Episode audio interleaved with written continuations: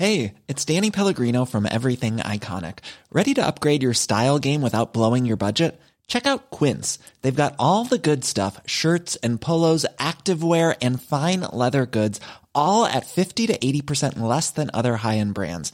And the best part? They're all about safe, ethical, and responsible manufacturing.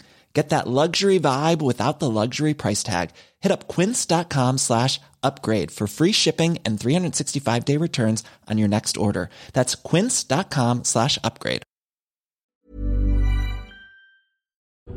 NoWatch.fm Incredible Web Shows.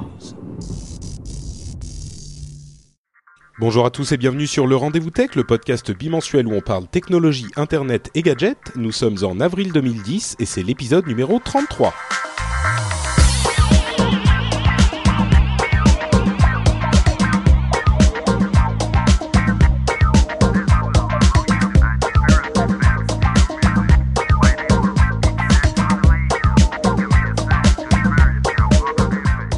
Bonjour à tous et bienvenue sur le Rendez-vous Tech, le podcast euh, où on parle de technologie, d'internet et de gadgets. On parle à tout le monde parce que internet, c'est pour tout le monde, donc c'est pas seulement pour les pros cette émission. Et aujourd'hui, on va vous parler de choses qui vous concernent directement puisqu'on va vous parler de Facebook et de l'implication des derniers changements de Facebook, sur votre vie privée et la manière dont vous allez surfer sur le net, rien que ça. On aura aussi euh, des histoires d'Apple et de nouveaux nouveaux iPhones trouvés dans des bars avec des histoires d'éthique de, de blogueurs. Vous allez voir euh, de quoi on parle et d'autres petites choses. Et euh, je suis très heureux d'avoir deux blogueurs proéminents euh, et célèbres pour parler avec moi de tous ces sujets. Euh, Cédric Bonnet, grand, Bonsoir. grand podcasteur devant l'éternel, tu vas bien? Ça va, ça va très bien. de, Tu nous rejoins depuis le sud, il fait beau, il fait chaud. Ouais, ça, Ça va, va? il, fait beau, il fait chaud. Et puis pour le 33, euh, vu que j'habite à Bordeaux, c'est quand même sympa quoi de m'inviter. Ah, mais c'était totalement calculé, hein. Ouais, bien Euh, sûr. Complètement, bien sûr. Et on a aussi Corben qui nous appelle depuis son bocal. Comment vas-tu? Bonsoir, ça va bien, ouais.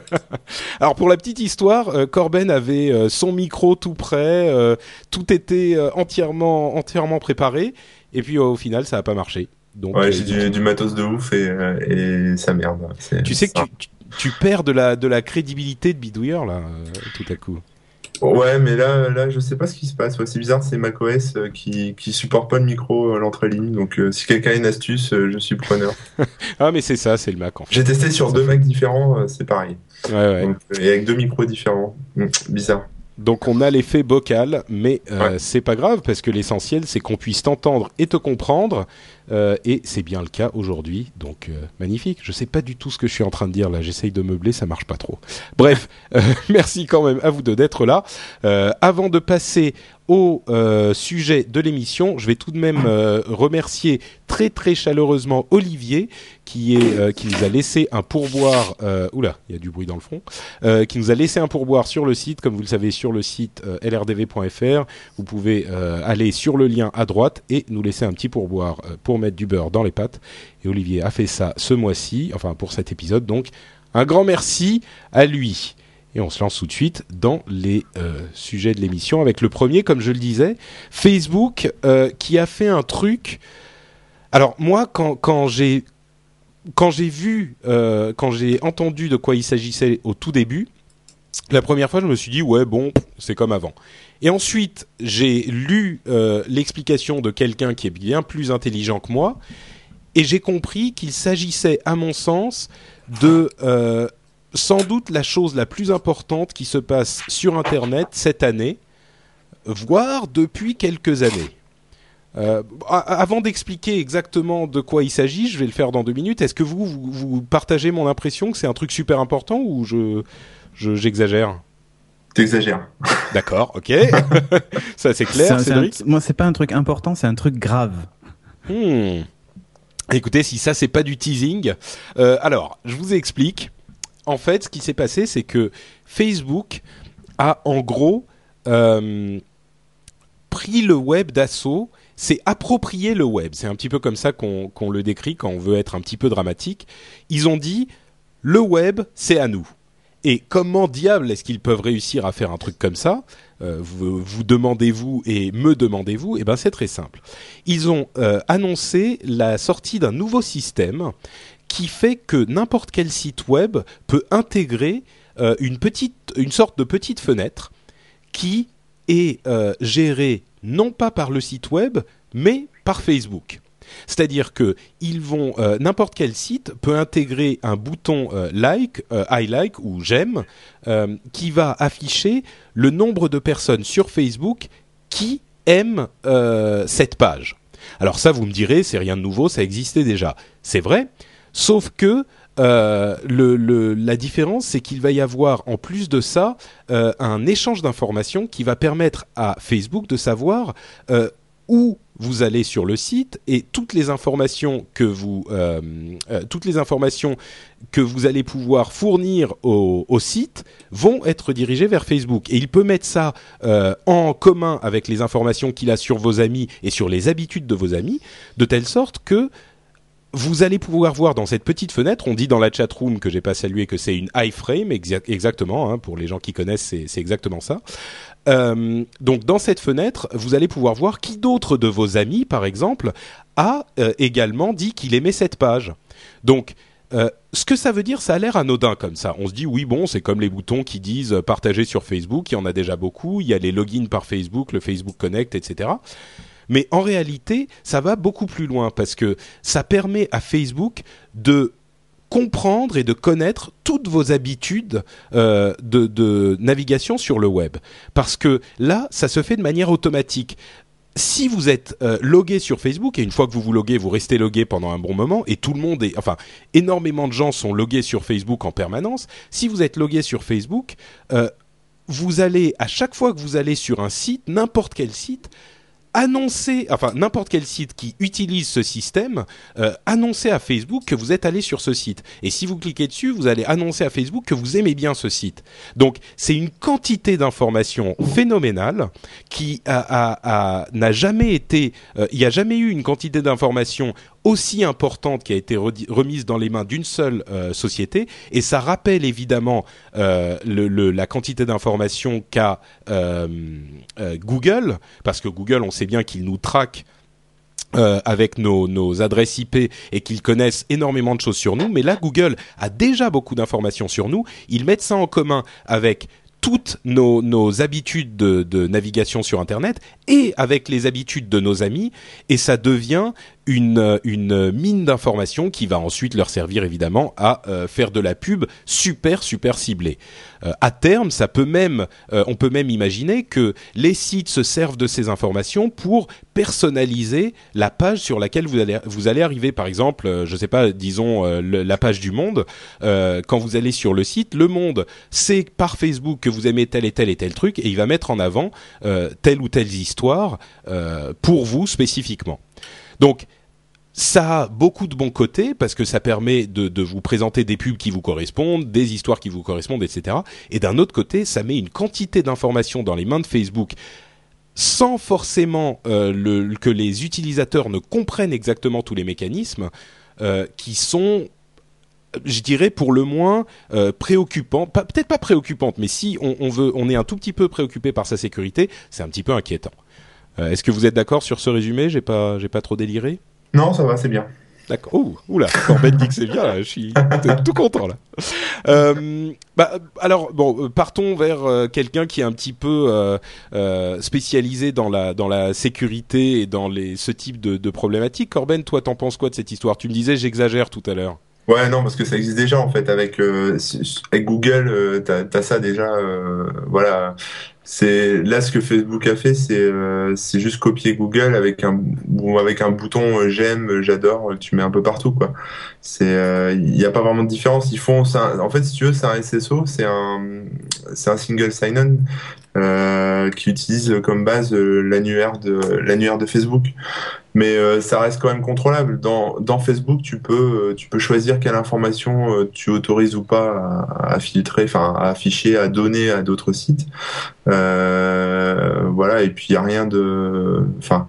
Moi, bah, c'est sûr que tu peux tu peux contrôler effectivement. Tu peux contrôler, ouais si tu plonges dans les dans les paramètres super compliqués de Facebook de de vie privée, euh, faut avouer qu'ils sont pas hyper simples à comprendre non plus. Mais imaginons parce que quand t'es logué sur Facebook, euh, tous les sites, t'as pas besoin de te loguer sur le site pour qu'il envoie les informations à Facebook, puisque cette petite fenêtre qu'ils utilisent, cet iframe qu'ils utilisent dans leur site, euh, euh, elle elle va directement mettre de l'information qui vient des serveurs Facebook. Donc ils sauront où tu vas. Par exemple, imaginons, moi je me log sur Facebook, je navigue, je fais des trucs, euh, je, je et ensuite je me dis, hmm, j'irai bien sur un site coquin tout à coup. Euh, Ah ouais. Comme ça, tu vois, juste euh, c'est théorique quoi. Comme je, sais, je le fais, je le fais pas moi. Ouais. Euh, mais bon, quelqu'un, par exemple, dit j'irai bien sur un site coquin. Eh ben, le mec qui va sur le site coquin, si le site coquin a, faudrait lui donner un nom à ce site coquin, parce que site coquin, ça fait idiot. Bref, si le, le site coquin a intégré cette fonction de Facebook, eh ben, euh, sans même que euh, que euh, vous n'ayez aucune information ou indication, eh ben, Facebook saura que vous êtes allé sur ce site. Il y a même pas un petit bouton à cocher, à cliquer, qui dit j'autorise euh, mon site coquin préféré euh, à Bah utiliser non. mes. Non, bah ouais, non, parce que disons que tu peux interdire euh, ce type de choses directement sur Facebook pour l'ensemble des sites. Euh, mais euh, avec l'iframe, alors B- Barré Barré Hilly dans la chatroom dit c'est faux. C'est bon, pas la peine de le répéter quatre fois. Et on euh, dit qu'il faut une, va- une validation. hein. Non, c'est pas le cas, c'est pas le cas. Ah. Tu, tu, tu, Facebook saura que tu es allé sur le site coquin, mais le site coquin, lui, n'aura pas euh, d'informations te concernant venant de Facebook. Mais par contre, Facebook, il n'a pas besoin que tu euh, dises euh, OK, je je- j'autorise j'autorise je vous autorise à avoir mes informations par rapport à ce site. Donc, par exemple, en ce moment, si vous allez sur le site Mashable, vous, allez avoir une iframe qui est affichée sur le site Mashable avec le machin like, avec la- le, le bouton like, et euh, ce, cette, euh, ce bouton vient de Facebook. Donc Facebook sait que vous êtes sur le site Mashable. Mhm. Donc euh, bon, en, en tout cas moi c'est comme ça que je l'ai compris, Cédric, c'est bien ça. Ouais. Enfin, en tout cas, moi aussi, c'est comme ça que je l'ai compris. Hein. euh. Mais enfin, moi, franchement, ça me fait un peu peur, quoi. Enfin, je veux pas. Je, je sais pourtant, je suis pas du tout parano et au contraire, même, je suis le premier à, à comment s'appelle, à, faire confiance euh, aveuglément à, toutes ces sociétés qui récupèrent des infos sur moi, tu vois. Mais Facebook, ça fait un petit moment. Enfin, j'ai fait vraiment le ménage dans mes amis Facebook et euh, et je pense que je vais je vais continuer. Enfin, ça, m'embête vraiment que que des. Enfin, je donne pas beaucoup d'infos sur Facebook. Tu me diras, hein, je publie pas beaucoup de photos, tout ça, mais c'est vraiment. euh, je sais pas. C'est vrai. Enfin, tu vois, quand, quand j'ai un blog et que je publie des photos, ben les photos sont chez moi, j'en fais ce que je veux, je les maîtrise entre guillemets, tu vois. Enfin, je me fais pas taguer dans tous les sens euh, sur des photos un peu, euh, enfin, sur lesquelles j'aurais pas envie, tu vois Ouais. d'être être tagué. Et là, je me retrouve avec euh, sur Facebook toutes ces infos finalement accessibles par Facebook. Euh, je sais pas. Franchement, je, je sais pas trop quoi en penser, mais ça. ça- ça- De- j'ai- de si tu veux, si tu veux, je trouve que Facebook a perdu son, son essence du départ, c'est-à-dire un réseau pour connecter les gens, quoi. Euh, là, on s'en va vers un vers un autre truc qui qui pour moi est pas ce que j'attends de ce service en fait. Tu vois. Ouais, c'est un, c'est un genre de grand, de gros LDAP en fait, enfin d'annuaire de personnes. Et euh, mais ça, ça, on va y arriver de toute façon que ça soit avec ou sans Facebook. euh, Google a commencé, Yahoo aussi. Enfin, ils ont tous leur euh, leur annuaire. Il y a eu des trucs avec, euh, tu sais, les OpenID, etc., qui étaient Mhm. un peu dans ce sens-là.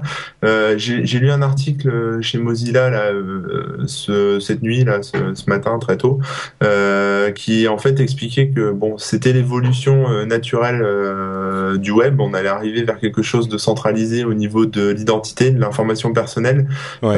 Euh, mais que, enfin, plutôt que de la laisser, euh, de d'en donner la propriété à une société comme Facebook ou Yahoo ou je sais pas qui, euh, Mozilla bosse sur un sur une fonctionnalité qu'on pourra intégrer dans le navigateur, qui sera intégrée et qui permettra euh, de garder la propriété en fait de, de ton identité personnelle. C'est-à-dire tu tu vas te loguer donc euh, pareil de la même façon que que sur tous les sites, euh, sur ton site coquin, sur tous les sites euh, que tu veux, mais euh, ça sera euh, ça sera ton navigateur qui sera le, le point central en fait, qui diffusera Ouais. cette information et elle appartiendra plus à, à une société privée comme Facebook. Au Qui lieu peut que la ce soit. Facebook, quoi. Voilà, qui peut Ouais, la voilà, revendre pour ça. faire de la publicité ou que sais-je, tu vois. Mm. Voilà. Euh, Là, tu, tu restes propriétaire de ton identité, ce qui est. Ouais, mais le, le truc, c'est que, en fait, quand vous disiez Google fait déjà la même chose, c'est vrai, Google peut faire la même chose aujourd'hui. Mais la grande nouveauté qu'amène Facebook, et là où ça devient vraiment intéressant, et où, à mon sens, ça, c'est, ça amène euh, une nouvelle révolution euh, dans la manière d'approcher le web, c'est que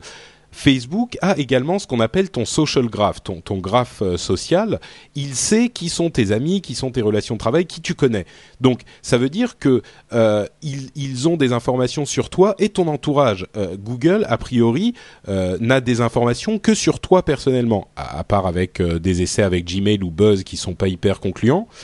Et là, ça peut proposer des services, une valeur ajoutée euh, importante parce que imagine, euh, tu arrives sur un site et tu vois ah bah tiens parmi euh, mes amis dans Facebook, euh, Cédric, euh, Corben et machin, ils aiment bien tel aspect de ce site. Ah bah du coup c'est peut-être que ça va m'intéresser moi aussi.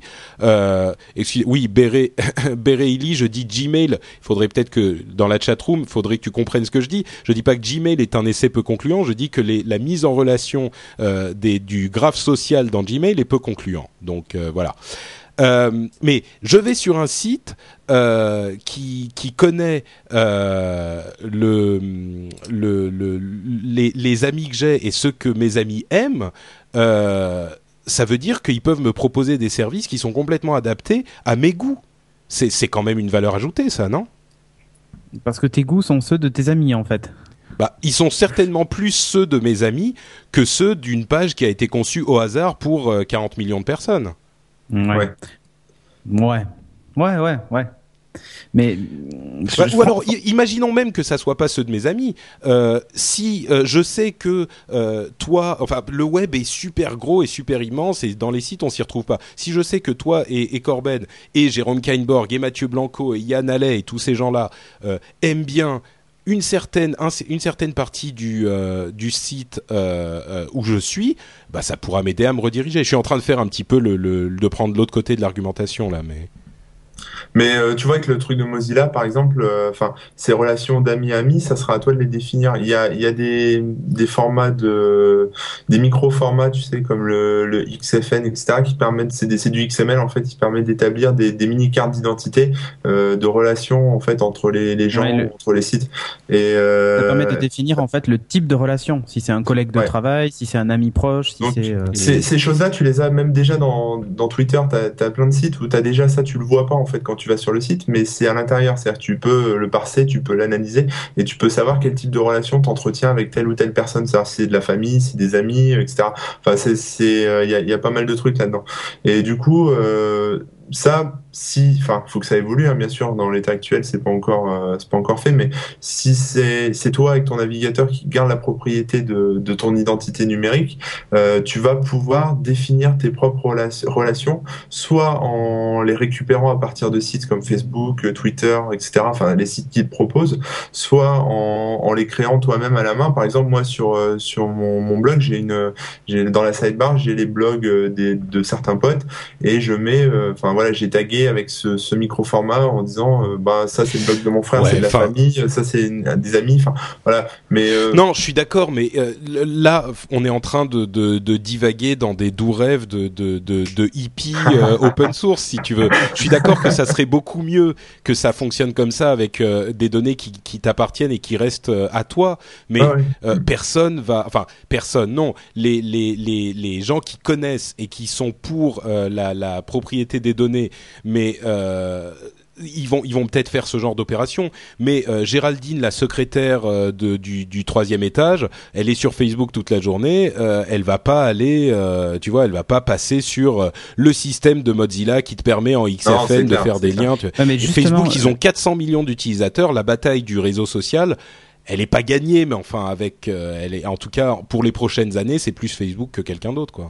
Oui, mais justement, tu vois, Géraldine, la secrétaire du, du troisième étage, euh, elle a peut-être aussi toutes ces, euh, toutes ces, tous ces paramétrages de sécurité euh, par défaut, tu vois, enfin de, de vie privée par défaut.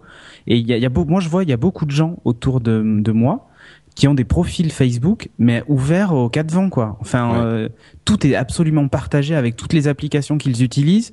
Euh, ils partagent les photos des amis, de mes amis, de mes amis, de mes amis. Enfin, c'est c'est c'est monstrueux, quoi. Enfin, je trouve que c'est c'est hallucinant. Franchement, c'est hallucinant et les gens sont pas éduqués pour ça en fait. Alors pour conclure ce sujet, c'est vrai qu'on on se, c'est un petit peu long, mais c'est important. Euh, est-ce que avec ce nouveau système, euh, les choses changent par rapport à ce qui existait avant? Parce que c'est ce qu'on voit beaucoup dans la chatroom. Euh, beaucoup de gens disent oui, mais c'était déjà possible par tel ou tel système ou tel ou tel système. Pour moi, c'est différent. Mais est-ce que je me trompe? Je laisse Corben répondre d'abord. c'est un, peu différent parce que c'est plus intrusif, parce que tout le monde a... Enfin, si tu veux, avant, tu avais effectivement euh, OpenID, des choses comme ça, donc il fallait te créer un compte, il fallait faire la démarche euh, de créer un compte pour être logué sur tous les sites, etc. Là, là, tout le monde a un compte Facebook, donc tout le monde est logué par défaut, en fait. Euh, enfin, je dis tout le monde, mais beaucoup de gens ont un compte Facebook. Donc euh, oui, ça paraît plus intrusif, surtout qu'il y a beaucoup d'informations qui sont échangées sur Facebook. Donc oui, c'est sûr, là, je suis d'accord avec toi, il y a, y, a, il y a plus de risques, il y a plus d'informations il y a, il y a une plus grande ouverture, quoi. Mais, mais après, bon, après, c'est aux gens de faire attention aussi à, ce qu'ils font. Euh, voilà. non, mais c'est vrai, c'est, euh, on, peut rien y faire, quoi. Il y a rien qui empêche Facebook de faire ça. Ils font ça. Ils ont, je vais dire, ils ont raison de le faire. Hein. C'est ce qui va. disons qu'il n'y a rien d'illégal dans, dans, dans la chose, quoi. Il y, a rien d'illégal, mais enfin, moi je trouve que quand même ça pose des gros problèmes. Hein. Le fameux droit à l'oubli, bon, non, c'est pas le sujet de ce soir, mais quand tu vois que que Mark Zuckerberg a dit, euh, moi, enfin, Facebook, le, le, patron de Facebook, hein. ouais, qui, qui, dit qu'en fait, euh, pour lui, toutes les infos devraient être publiques, que la vie privée n'existe pas, et euh, voilà quoi. Enfin, pour moi, je trouve ça super grave dans la bouche du mec qui dirige ce, cette société. C'est-à-dire que qui dit que demain les conditions vont pas changer, ils vont dire bon, écoutez les mecs, euh, vous adorez Facebook, tout ça, et eh ben je vous emmerde. Et ben maintenant tout est public. Et voilà. Et bon, évidemment, ils seront, ils feront peut-être face à une, à une vague de, de désinscription, mais il y a beaucoup, là, on va dire le, le public de masse va même pas se rendre compte de ouais, ça. c'est vrai, c'est vrai. Mm. Et, ils continueront à partager leurs données, et puis voilà. Et... C'est sûr, il y a beaucoup de gens. Pardon, je t'interromps, mais vas-y. Non, non, et, et jusqu'à ce que ben euh, quelqu'un d'autre à côté, pourquoi pas Corben, crée euh, un nouveau Facebook et les geeks qui rentrent dessus, et puis les autres suivront, tu vois, et ainsi de suite. Mais je pense que ça va être cyclique. Très franchement, je le vois comme quelque chose de cyclique. C'est-à-dire qu'au bout d'un moment, ils vont péter un câble parce que vu, vu au rythme où ça va, en fait, euh, Internet, ça devient le minitel de Facebook, quoi. Euh, Au rythme où ça va, euh, il va y avoir un, un, moment donné un problème. Je sais pas lequel encore, tu vois, mais il va y avoir un problème. Et euh, les gens vont, les gens, enfin, les gens avertis tu vois, ceux qui écoutent le rendez-vous tech, euh, partiront de Facebook et, euh, et peut-être qu'ils iront vers un autre réseau social. Euh, on n'en sait rien. Peut-être que Twitter sera le prochain Facebook, tu vois. Oui, parce que sûr Facebook que tout sera devenu le, grand méchant, sera devenu le diable. en fait, ouais, mais ouais, puis d'un autre côté, tu sais, ça va me faire penser vachement à MySpace qui est devenu total has-been, je trouve. Euh, un jour, ça arrivera. Et puis, je pense que c'est cyclique, tu vois. Et on aura un nouveau Facebook plus, plus tard. Enfin, voilà. Disons que moi, il y a un truc que je voudrais noter, on, l'a déjà dit dans l'émission euh, plusieurs fois, c'est l'incroyable agilité et rapidité de Facebook, parce qu'il y a encore un an, on, ça sentait un peu le sapin. Bon, peut-être pas le sapin, j'exagère, mais ça sentait plus très bon chez Facebook avec Twitter qui remontait. Euh, ils ont bougé tellement vite et dans tellement de directions euh, judicieuses qu'aujourd'hui, Facebook est complètement incontournable, et avec cette nouvelle fonction, euh, le, le, le, il s'impose et il sent ce, ce comment dire, euh, il se donne une assise qui va être vraiment difficile à déloger, même si effectivement rien n'est impossible. Et euh, on a déjà vu de nombreux réseaux sociaux se, euh, péricliter. Il n'est pas du tout impossible que Facebook fasse de même. Ce qui est mm. certain, c'est qu'il faut que les gens, tout le monde dans la chatroom dit le problème c'est pas Facebook, c'est les gens qui ne savent pas comment l'utiliser. Carrément. C'est pas faux, mais on peut dire la même chose sur les, les, les, ordinateurs en général. la plupart des gens savent pas utiliser Windows, savent pas. Le problème c'est pas Microsoft Microsoft, c'est que les gens ne savent pas utiliser un ordinateur correctement, ils ne savent pas utiliser un navigateur correctement. Ils cliquent sur toutes les adresses qu'ils voient dans leur email et forcément ils se retrouvent infectés de virus. Oui, mais ça fait 20 ans que ça dure et c'est pas euh, prêt de changer et les gens ne vont pas changer et il suffit pas de dire ah bah oui le problème c'est pas Facebook c'est les gens pour que les gens changent les gens ils vont pas changer. Donc s'il y a un problème dans la nature de Facebook, c'est vrai que, euh, enfin, je veux dire, s'il y a un problème euh, dans Facebook que les gens ne voient pas, on peut pas juste leur dire euh, change et apprends de quoi il s'agit pour qu'ils apprennent. tu sais, moi, je vois Zuckerberg. Enfin, je vois un peu la vision qu'il a. tu veux. Je vois, je vois un peu ce que. Bah, il t'a appelé hier, non? Ouais, c'est ça. Ouais, on, on, on doit se faire un pique-nique là bientôt. Mais euh, non, mais en fait, ces, ces mecs-là, ils sont, si tu veux, ils ont plus de différence entre leur sphère privée et leur sphère publique. Euh, ils sont, ils sont entièrement publics. Ils sont, il n'y a pas de limite. Tu veux, quand quand tu lis des bouquins euh, américains sur sur les mecs qui qui montent leur leur boîte, qui sont, euh, enfin, tu vois, tout ça, ça ça fusionne en fait. Ils, ils sont entiers. Ils sont euh, ils, ils ont pas de, de séparation en- entre tout ça et du coup tout ce qu'ils partagent c'est public que ça soit des photos que ça soit euh, Hmm. des, des relations avec des gens euh, privés perso etc euh, public euh, boulot enfin tout ce que tu veux et euh, eux ils sont dans ce délire là en fait nous on l'a pas encore euh, trop en France mais euh, eux sont dans, dans, dans ce Ouais. délire là et c'est vrai que ça leur pose aucun problème en fait et bientôt enfin je pense que c'est quelque chose qu'ils essayent d'initier petit à petit de convaincre les gens de dire que bon bah c'est pas grave euh, si ton futur patron euh, il voit tes photos euh, de toi en maillot de bain en vacances euh, cet été parce que de toute façon même lui le futur patron il se dira Ouais. bon bah c'est normal il c'est sa vie perso bon voilà il va Ouais. pas être tu vois c'est et puis- pas et faux, puis ouais, t'es- bah, Et t'auras les photos de ton patron euh, dans une partout maillot cagoule aussi. Voilà, tu et- vois. et puis tu trouveras ça normal parce que parce que tout sera mélangé si Ouais. tu veux. Bah, c'est vrai que moi, secret, euh, fait. moi, moi, je suis assez, j'ai une vie, bon, peut-être pas comme les Américains, mais j'ai quand même une vie aujourd'hui sur le net assez publique entre Twitter, Facebook, euh, Flickr, euh, machin, tous ces trucs. Mais, euh, mais, mais c'est vrai que une autre réflexion qu'on a fait, c'est que on est en train tous ensemble en tant que société d'apprendre à vivre euh, dans ce, ce cet univers plus public qu'on ne l'avait avant. Et alors on fait des essais quoi. On voit jusqu'où on est en tant que société en tant que, que euh, qu'humanité prêt à aller prêt à partager. Donc il y a des fois on va un petit peu trop loin puis ça revient un petit peu en arrière etc donc c'est vrai que c'est une évolution qui est qui est qui est en train de se faire sur les peut-être 10 15 20 ans qui viennent. Et, euh, et peut-être que dans 20 ans ou 30 ans tous ces problèmes seront résolus parce que tout le monde aura l'habitude de ces choses là et on saura où sont les nouvelles limites quoi Mhm. Ouais, moi, j'avais ouais. ouais pardon excuse-moi vas-y Non, non, mais moi, moi tu vois, j'ai- enfin, j'ai j'ai vraiment euh, travaillé sur moi parce que j'avais un profil Facebook sur lequel j'avais vachement d'amis. Et je me suis dit, mais attends, où tu vas? Tu maîtrises pas les infos, enfin tout, tout ce que tu publies Mm. et tout ça. Donc j'ai tout retiré.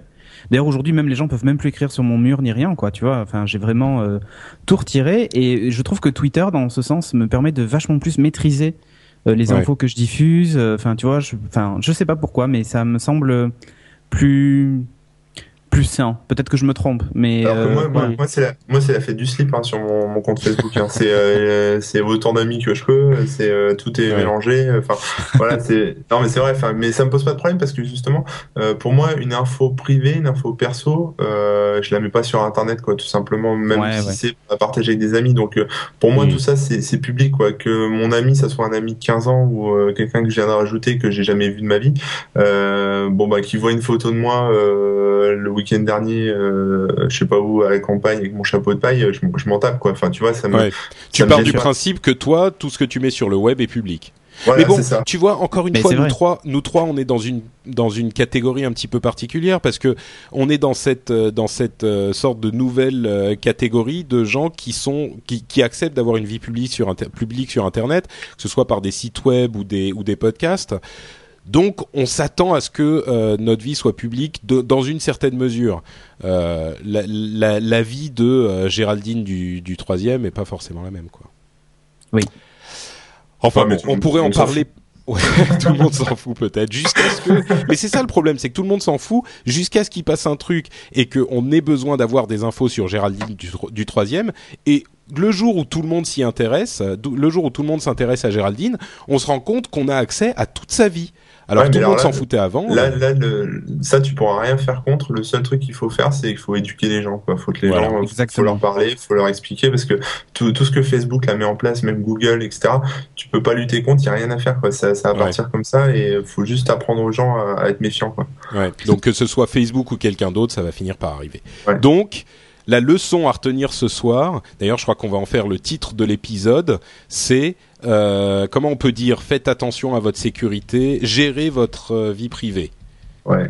Voilà, gérez votre vie privée, virgule, boudiou. Faites du slip sur Facebook. Bon, on va parler d'une autre fête du slip. Géraldine Euh, plutôt sur Facebook. Euh, on va parler d'une autre fête du slip, c'est celle d'Apple, qui a eu la, malencontreuse nouvelle de voir que un nouveau prototype de téléphone d'iPhone version 4 avait été perdu dans un bar. Alors, je vous raconte l'histoire. Euh, il y a un type qui est un ingénieur euh, informatique chez Apple. Euh, il, il est ingénieur informatique et il teste le tout dernier iPhone, c'est-à-dire l'iPhone version 4 qui devrait sortir cet été. Euh, il, euh, il a cet iPhone version 4 qui a une forme un petit peu différente de l'iPhone actuel dans une, euh, dans une sorte de, de, de, caisse en plastique qui le fait ressembler à une, une voiture. ah non. à un iPhone actuel. Donc une il peut le hein, ça fait sortir. une coque, euh, hein, pas voilà, une caisse en plastique. Excuse-moi. non mais le français c'est difficile aussi. Euh, donc dans une coque en plastique qui, le, qui lui donne un aspect d'iPhone 3GS. Euh, il va dans un bar, il boit de la bière, euh, il est tout tout content, machin, il prend des photos et malheur, il oublie son téléphone sur le bar. Attention, Là, parce que un c'est pas mec- de la bière, euh, c'est de la bière allemande. C'est très Oui, oui. important pour la Très suite de l'histoire. important. ouais, tout Ah oui, ouais. Euh, il, y a un ami, euh, enfin un type, pardon, qui ne connaissait pas, qui euh, voit ça. Donc il se dit ah bah le type a oublié son iPhone, euh, il le récupère, il demande au barman, vous savez qui c'est le mec là? Il a dû oublier son iP- iPhone. non non non, je sais pas. Ok, il prend l'iPhone, il le ramène chez lui. Bon. Il va sur Facebook sur cet iPhone qu'il a trouvé, il trouve le nom de la personne à qui il, il appartient, évidemment, et euh, il essaye d'appeler Apple. Enfin, non. À partir de là, l'iPhone se désactive. Donc le type il se dit oula c'est bizarre pourquoi est-ce que l'iPhone s'est désactivé Euh, il trouve un truc bizarre il traficote un peu il se rend compte qu'il est dans une coque en plastique il vire la coque en plastique et il se rend compte que c'est un prototype enfin un modèle qu'il ne connaît pas il essaye d'appeler Apple soi-disant une ou deux fois pour essayer de le rendre euh, et il ne réussit pas à contacter la bonne personne évidemment. Vous imaginez euh, il a quelqu'un si vous demain vous appelez Apple en disant j'ai un prototype d'iPhone on va vous rire au nez donc il réussit pas à le rendre. Et là pendant quelques semaines plus de nouvelles. Au bout de quelques semaines euh, deux sites de gadgets euh, se commencent à avoir vent de cette histoire et se tirent la bourre. Ils mettent d'abord en ligne des photos hyper floues de cet appareil. Tout le monde dit ouais c'est un fake, c'est pas possible. Finalement, l'un des blogs qui s'appelle Gizmodo euh, contacte le type qui avait trouvé l'iPhone, euh, va le voir et lui achète l'iPhone pour 5000 dollars. À ce moment-là, il savait pas encore si c'était un vrai, un- une sorte de faux, de faux téléphone chinois copie machin. Il lui achète pour 5000 dollars et il se trouve que l'appareil est quand même vachement bien fait, vachement euh, euh, euh, bien fini et bref, on vous l'a fait courte, il se trouve que c'est effectivement un prototype de du nouveau modèle de téléphone. Et là, Gizmodo part dans une sorte de spirale invraisemblable où ils, ils, ils exploitent cette histoire d'une manière qui est presque indécente. C'est-à-dire que toutes les quelques heures, il y avait un nouvel article sur euh, comment... Alors au début, c'était les photos de l'iPhone, puis c'était la vidéo de l'iPhone, puis c'était l'iPhone démonté, et puis ils disent Apple nous a contactés parce qu'ils veulent récupérer leur iPhone, donc on leur a dit euh, si vous nous envoyez un courrier officiel disant que vous vouliez le récupérer, on vous le rend. Apple envoie le courrier, ils font un article sur le fait qu'Apple a, env- Apple a envoyé le courrier, puis ils démontent le machin, ils montent les photos du truc démonté, Puis il va aux toilettes. et puis ils racontent l'histoire de comment l'iPhone a été perdu. Ils mettent le nom de ce pauvre gars qui a perdu son iPhone euh, partout sur le site. Ils racontent euh, qui il était, Ah là là. qui il est, qu'est-ce qu'il fait, euh, ou pour- pourquoi il était dans le bar, euh, la marque de bière qu'il a bu, enfin tout. Ouais, pourquoi est-ce qu'il était avec Franck Ribéry? Enfin, euh, non, c'était horrible. Exactement. Ce qu'il avait Donc, mangé à euh, midi et tout, quoi. Alors Ouais. évidemment au début il y a beaucoup de gens qui se sont dit euh, alors c'est un fake c'est un truc euh, euh, qui a été euh, provoqué par Apple pour faire du buzz etc. D'ailleurs quand on a commencé à parler d'histoire la chatroom n'a pas manqué de dire euh, buzz iPhone buzz iPhone. Euh, le consensus et moi ce que je pense c'est un peu crédule de dire que c'est Apple qui a voulu faire le buzz. Vous vous rendez pas compte à quel point ce type de d'opération ce type de faux pas euh, d'une part, euh, euh, si c'était une opération organisée, d'une part, ça fait, ça, ça réduit l'impact qu'aura l'annonce euh, quand ils vont la faire un peu plus tard dans, dans, dans l'année. Et d'autre part, ça euh, fait baisser les ventes. Ça a un danger de faire baisser les ventes de l'appareil actuel parce que si on se rend compte que euh, le nouvel appareil euh, est comme si, comme ça, il a tel et tel truc. Entre parenthèses, il a rien d'incroyable. Hein. Une caméra devant, euh, une meilleure caméra derrière, un flash, etc. Et c'est à peu près tout. donc s'il y a tout ça, ça ralentit les ventes du, de l'iPhone actuel, etc., etc. Euh, c'est euh, euh, un gros danger. Et en plus, pour les gens qui disent mais c'est pas possible de perdre le prototype, etc. Évidemment que c'est possible. Ils doivent le tester. Donc pour tous les téléphones avant qu'ils sortent, ils envoient euh, des, des, gens, une vingtaine, une trentaine de personnes, le tester dans la vie réelle entre guillemets, parce qu'ils peuvent pas se permettre de sortir un téléphone euh, alors qu'il n'a été testé que dans leur laboratoire. C'est pas possible. Mmh. Donc ça se trouve, il y a déjà eu d'autres, il y a peut-être même eu d'autres téléphones prototypes sur les anciens modèles qui ont été perdus. On l'a jamais su, ils l'ont récupéré, euh, c'est possible. Mais là, c'est la première fois qu'il arrive entre les pattes de Gizmodo, qu'il exploite de cette manière. J'ai fait un bon résumé de Ouais. l'histoire T'es excellent ce soir. Merci. Bravo. Alors, Super qu'est-ce que, d'une part, euh, première question, euh, la, la question de l'iPhone, euh, à la limite, euh, l'iPhone euh, quatrième version. pff, Bon, moi, je suis allé voir toutes les histoires. On n'apprend vraiment pas grand-chose. C'est pas super important. Moi, la, la chose sur laquelle j'aimerais euh, vous vous poser une question, c'est qu'est-ce que vous pensez de l'éthique de Gizmodo qui a acheté un appareil qui est, on peut, dont on peut arguer du fait qu'il est volé euh, pour des fins euh, mercantiles, journalistiques, tout ce que vous voulez. Qu'est-ce que vous pensez? Bah, moi, je, je leur jette pas la pierre, franchement.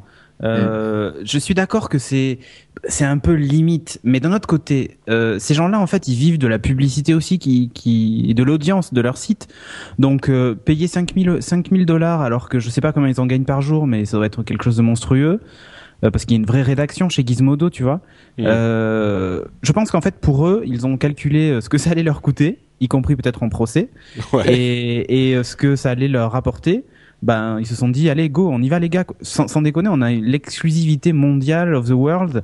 Pour tout te dire, moi j'ai été dans le même cas de figure. Il y a à peu près deux ans de ça. J'ai à l'époque du HTC euh, Touch HD. Euh, j'ai eu la chance d'avoir cet appareil entre les mains, mais largement avant la, co- la commercialisation. Ouais. Et, euh, et d'ailleurs, j'ai été repris par Gizmodo à l'époque, qui avait Ah. fait tomber euh, Geeking et qui avait fait tomber euh, Génération Phonox, où j'ai fait une vidéo qui a été vue plus d'un million de fois en une journée. et j'avais même dû la sous-titrer en anglais parce que les mecs comprenaient pas ce que je racontais en français, tu vois. D'accord. Sophie l'avait même doublé en anglais, je crois. Euh, pour te dire qu'en fait, moi, j'étais dans la même situation, sauf que je gagnais pas d'argent avec mon blog, donc je m'en fichais un peu, mais j'avais quand même entre les mains un truc que personne n'avait vu. Et je me suis dit quand même, il faut que je le partage. Alors, moi, je l'ai joué plus finement. C'est-à-dire que j'ai contacté quelqu'un de chez HTC, mais bon, après, je devrais pas le dire, mais j'ai été malin. C'est-à-dire que au lieu de contacter le grand patron, j'ai, euh, j'ai contacté en fait un commercial local et je lui dit, est-ce que je peux publier des photos de l'appareil Ouais, ouais, vas-y. ok, très bien. et j'ai pas redemandé Bah, une confirmation écrite tu de sais- quoi. À la limite, euh, toi, tu as demandé l'autorisation. Tu peux être sûr que si, parce que on sait, le, le truc, on dit, euh, est-ce que c'est un truc volé? Non, c'est pas volé, c'était trouvé, machin. Le truc, c'est que à partir d'un moment, légalement, tu es obligé de faire, euh, de faire confiance à la bonne foi de la personne. C'est-à-dire que là, Gizmodo ne pouvait pas ignorer que c'était un appareil dont Apple, qu'Apple avait perdu. Et légalement, évidemment, ça je le savais pas avant, hein, mais ça a été très étudié ce, ce- cette semaine après cette histoire. Légalement, la procédure légale quand tu trouves quelque chose, c'est euh, de le, le donner à la personne, euh, le laisser à l'endroit où tu l'as trouvé. Donc là, le mec aurait dû le donner au, euh, au, au tenancier du bar. Et évidemment, je veux dire, tu, tu trouves un téléphone, tu le files au mec du bar parce que le, le type qui l'a perdu, il va revenir au bar, il va pas essayer de Oui, te mais trouver a, a priori, a- a priori, Donc- un- a priori, il a demandé dans le bar si c'était à quelqu'un. Bah oui, mais si le Après, dans le bar qu'il ils savent pas. Donc euh, disons que légalement c'est limite. euh, on, on sait pas. euh, je- je- J'explique pour euh, pour les gens qui euh, qui qui sont pas convaincus. C'est pas moi qui le dis, c'est-à-dire que légalement il est possible effectivement que ça soit considéré comme un objet volé. Et du coup, ça serait presque du recel de la part, pas du recel parce qu'ils revendent pas, mais euh, achat d'objets volés euh, de la part de Gizmodo. C'est pas moi qui le dis, c'est une question purement légale. Au sens strict de la chose, c'est pas qu'ils l'ont volé à quelqu'un, mais légalement, ça serait effectivement un objet volé. Ouais, mais Euh, tu, tu vois, dans mon cas, quand j'ai publié euh, la vidéo et les photos, je savais pertinemment que HTC l'avait pas annoncé, le Touch HD. Ouais. Il y avait aucune info nulle part. J'ai cherché avant. Je, je savais pas ce qu'était cet appareil. Ouais. Et, euh, et j'ai fait une vidéo. Si, franchement, j'avais le cœur qui battait à 100 l'heure. Et surtout, quand j'ai publié la vidéo dans mon coin, je me suis dit, bon, c'est bon, ça va aller. Et quand j'ai vu qu'en retournant sur YouTube après ma pause déjeuner, il y avait déjà 500 000 vues, euh, là, j'ai fait, ou putain, il se passe un truc. Pour te dire, ça a été même très loin. Bon, maintenant, je peux le dire. hum, J'espère que je risque rien en le disant, mais euh, ça, a été même très très loin parce que dans la vidéo que je faisais, je comparais en fait euh, l'iPhone, parce que à l'époque il y avait l'iPhone, avec le Touch HD sur la qualité d'écran, la qualité des photos et tout ça. J'ai malheureusement eu un mot de trop euh, sur l'iPhone. Euh, C'est remonté quand même jusqu'à Apple Europe, qui a vu que j'avais comparé ce l'iPhone au Touch HD, qui m'avait demandé de censurer la vidéo parce qu'elle avait Non. fait tellement de si si elle avait fait tellement de bruit qu'il a fallu que je retire une- un morceau de la maintenant je peux le dire parce qu'en fait à l'époque ils avaient même menacé Phonehouse de de retirer en fait le de nous retirer l'autorisation de vendre l'iPhone si si en plus on divulguait l'information que je suis en train de divulguer. Mais bon bref. Euh, maintenant c'est fait hein. Passons. Non mais ça, ça, me- ça me révolte en fait de voir ça. C'est à dire que c'est Apple qui m'a demandé de censurer la vidéo euh, parce qu'elle avait été vue beaucoup de fois et que j'avais dit du mal de l'iPhone dedans quoi. Tu vois enfin franchement ça a été très très loin aussi l'histoire euh, enfin l'histoire de mon côté avec des pressions euh, Moi, avec moi, des moi, quand d'autres cette histoire, voilà quand j'ai entendu cette histoire là, de l'iPhone volé, j'ai surtout pensé au, au mec en fait qui l'avait perdu. Et je me suis dit qu'il devait être euh, dans une merde noire, il devait être en plein cauchemar, ça devait être l'enfer pour lui quoi. Ah, il, a, il, a, il a pas dû dormir pendant des plombes et euh, il devait pas savoir ce qui allait lui arriver quoi. J'étais euh, donc euh, du coup là pour pour Gizmodo, euh, oui effectivement tu trouves un truc. euh, Planning for your next trip? Elevate your travel style with Quince. Quince has all the jet setting essentials you'll want for your next getaway, like European linen, premium luggage options, buttery soft Italian leather bags, and so much more. And it's all priced at 50 to 80% less than similar brands. Plus, Quince only works with factories that use safe and ethical manufacturing practices. Pack your bags with high-quality essentials you'll be wearing for vacations to come with Quince. Go to quince.com slash trip for free shipping and 365-day returns. Hiring for your small business? If you're not looking for professionals on LinkedIn, you're looking in the wrong place. That's like looking for your car keys in a fish tank.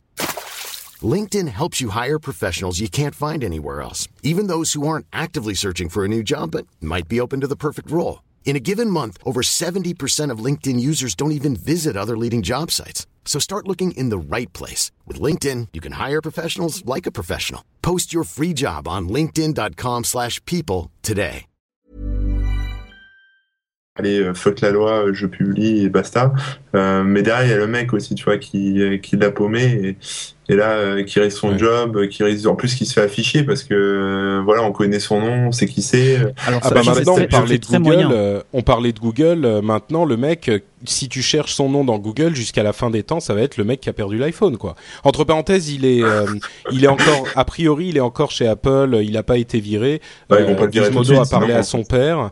Euh, il est encore, oui, c'est sûr que ça serait pas super à ce niveau-là, ça serait plus hyper. euh, Mais pff, en même temps, il a perdu l'appareil. C'était, tu vois, c'était un gros enjeu quoi. Parce que là, Oui. mine de rien, ça peut euh, avoir des conséquences oui très grave financière très importante quoi je veux dire on rigole entre nous ouais fuck la, fuck la loi comme tu dis euh, effectivement euh, ouais c'est volé c'est pas volé c'est organisé machin ça a des conséquences hyper importantes quoi Euh, Apple est une société qui est euh, publique qui a un cours de en bourse, ça a des gros- des conséquences graves. Donc euh, c'est pas juste marrant marrant quoi. D'un autre Voilà. côté, si on veut se faire l'avocat de, de de de Gizmodo sur les principes journalistiques, ok, ils étaient un petit peu limites. Euh, le fait de payer pour une info, c'est toujours un petit peu éthiquement euh, bon, pas discutable, mais enfin limite effectivement. Mais sur un principe journalistique, en ce moment, l'histoire là, c'est ça. C'est c'est le- le- l'actualité, c'est ça. Est-ce qu'ils ils doivent se dire euh, non, je vais euh, pli- je vais suivre les indications de la personne euh, Oui. qui Oula, ça, il y a des petits trucs bizarres dans les sons.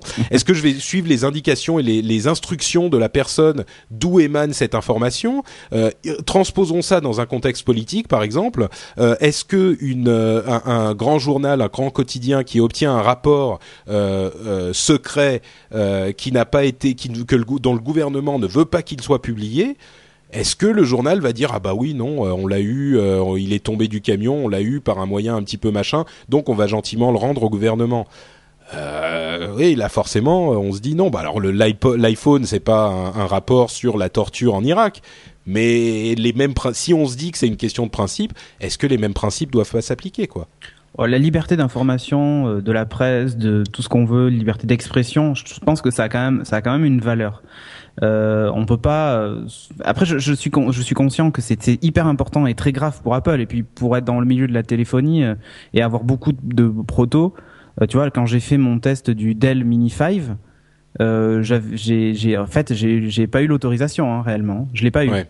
Euh, mais je l'ai fait quand même parce que après tout, euh, il y avait eu des fuites déjà depuis très longtemps sur le web, donc c'était un peu différent, tu vois. Oui, c'est pas la euh, même situation. Mais ça m'arrive souvent d'avoir des téléphones en prototype des mois et des mois avant, comme tous les Sony Ericsson, la X10 Mini et tout ça, je les avais depuis des mois. Euh, et je les ai pas pas publiés parce qu'on m'a expressément demandé de pas le faire. Euh, mais mais tu vois, regarde, dans, dans, dans un cas comme comme le leur, c'est c'est franchement très difficile de déjà un de se mettre à leur place. Mais toi, tu, tu aurais trouvé ce prototype, tu aurais fait quoi, Patrick? Très sincèrement, je sais pas.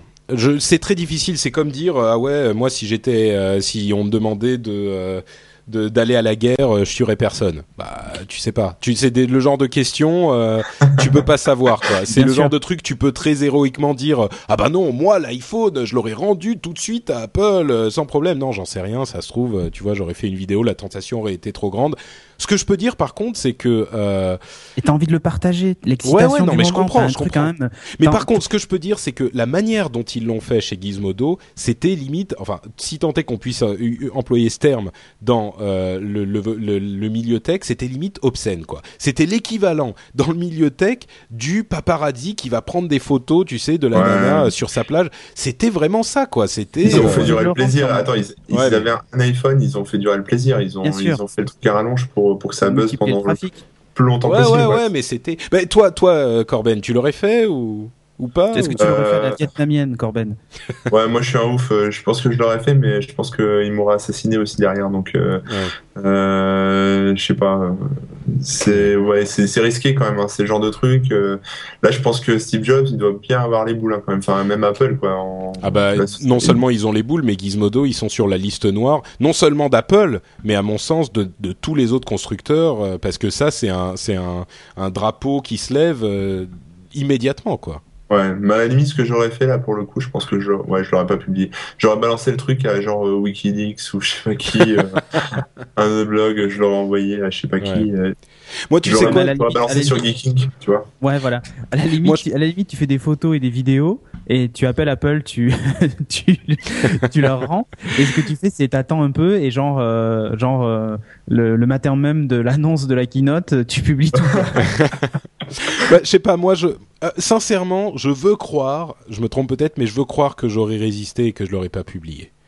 Mais je, me, moi, je me berce peut-être d'illusions. Euh. Non, mais moi connaissant Apple et, et donc ayant eu cette mésaventure avec eux, je l'aurais très clairement, je l'aurais pas fait. Ouais. Même si tu vois, je me suis permis de faire des trucs par le passé euh, et encore, mm. tu vois, même pas pour l'argent parce que j'ai jamais gagné un centime de même de mm. mes millions de vues sur YouTube. Donc, euh, t'avais pas mis ta, ta vidéo en, en truc partagé qui te donne des sous? Non, même pas, même pas, tu vois. Je... Oh là là. Même pas, non, non, là c'était vraiment l'excitation du moment, ouais. partagée avec les moi, gens. J'aurais, euh, moi j'aurais appelé Apple et j'aurais dit écoutez, je vous le rends, mais vous savez quoi, j'ai vraiment besoin d'un MacBook Pro, d'un iPad et d'un. j'ai besoin de toute votre gamme d'ordinateurs. Voilà, parce que, enfin, je veux dire, moi je vous le ramène, hein, mais euh, pff, le métro ça coûte cher, euh, tu vois, c'est. Euh, Bon, bref, ok, je pense qu'on a, on a assez taillé le costard de Gizmodo euh, et d'Apple en même temps. On va passer à un autre truc qui est tout aussi, euh, tout aussi révoltant. C'est cette histoire de, alors, euh, âme sensible, bouchez-vous les oreilles, SeedFuck. Euh, SeedFuck, c'est un nouveau service, enfin, nouveau, une nouvelle technologie qui va faire. Corben, est-ce que tu pourrais, puisque ça vient de chez toi, le l'article que j'ai vu. Est-ce que tu peux nous expliquer ce qu'est SeedFuck en langage euh, compréhensible par le commun des mortels? Ouais, SeedFuck, euh, c'est euh, une technique en fait. Enfin, c'est un à la base c'était un un proof of concept, un, une, une, démo, si tu veux, ouais, pour pour montrer qu'il était possible d'injecter dans, dans des échanges des échanges BitTorrent des fausses RSIP en fait. L'idée c'est que tu tu crées un un, une fausse un- une fausse connexion en fait, une fausse adresse IP euh, qui va générer en fait de l'activité euh, sur un sur ce qu'on appelle un hash en fait, un, un faux un fichier en fait, un une, Ouais. euh, un identificateur de fichier et, euh, et ces fausses IP vont euh, vont donc créer du trafic euh, du trafic qui peut être tu vois genre euh, téléchargement terminé ou euh, il reste enfin tu vois des petits trucs quoi. Ça va pas vraiment télécharger le fichier quoi. Ça va juste envoyer des des, des alertes enfin des, des statuts. Euh, et ça va te faire croire enfin ça va faire croire aux gens qui observent le réseau que effectivement telle adresse IP va télécharger tel ou tel fichier quoi. Et euh, donc ça c'est SiteFuck et bien sûr c'est sorti d'abord en, en C en c'est un, code source hein, que n'importe qui peut utiliser peut compiler et bon ben bien sûr c'est enfin c'est un truc qui est, qui est tout con à faire hein. et puis ça a été euh, ça a été traduit dans d'autres langages PHP euh, Python Ouais. etc et donc du coup maintenant euh, euh, n'importe qui peut euh, chez lui euh, créer des, des robots euh, qui vont euh, polluer les réseaux, euh, Ouais. créer des, des Mais alors- clients, même des clients BitTorrent qui vont euh, faire des, du- enfin qui vont balancer des fausses adresses IP aussi de leur côté. Enfin, Mais alors, ce qui est- imaginer. là où ça devient euh, véritablement euh, euh, intéressant, c'est que quand tu disais les gens qui vont surveiller les, surveiller les réseaux, c'est évidemment les, les, les organismes de surveillance qui font ça pour le compte des ayants droit, donc les gens type Adopi. Euh, et l'autre élément euh, qui fait que ça devient intéressant, c'est que ces adresses IP qui sont fausses sont des adresses IP qui existent. C'est-à-dire que, euh, imaginons Cédric, Cédric Bonnet, horrible pirate malveillant, se met à télécharger Avatar. Je publie film sur mon Avatar. Facebook parce que j'ai cliqué sur like. voilà. Euh, donc il se met à télécharger Avatar euh, par euh, un système d'échange de fichiers. Quelqu'un, quelque part, est en train d'utiliser SeedFuck avec ce système.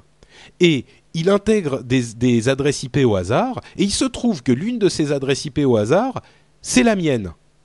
Ouais. Eh ben, euh, Adopi, qui est en train de surveiller cet échange, euh, n'aura, ne va peut-être pas choper Cédric, parce que bon, euh, il, il ne prélève que quelques adresses euh, sur l'immense quantité d'adresses qu'il y a. Mais par contre, ils vont choper mon adresse IP, alors que moi, je suis jamais allé euh, sur ce, ce système d'échange de fichiers.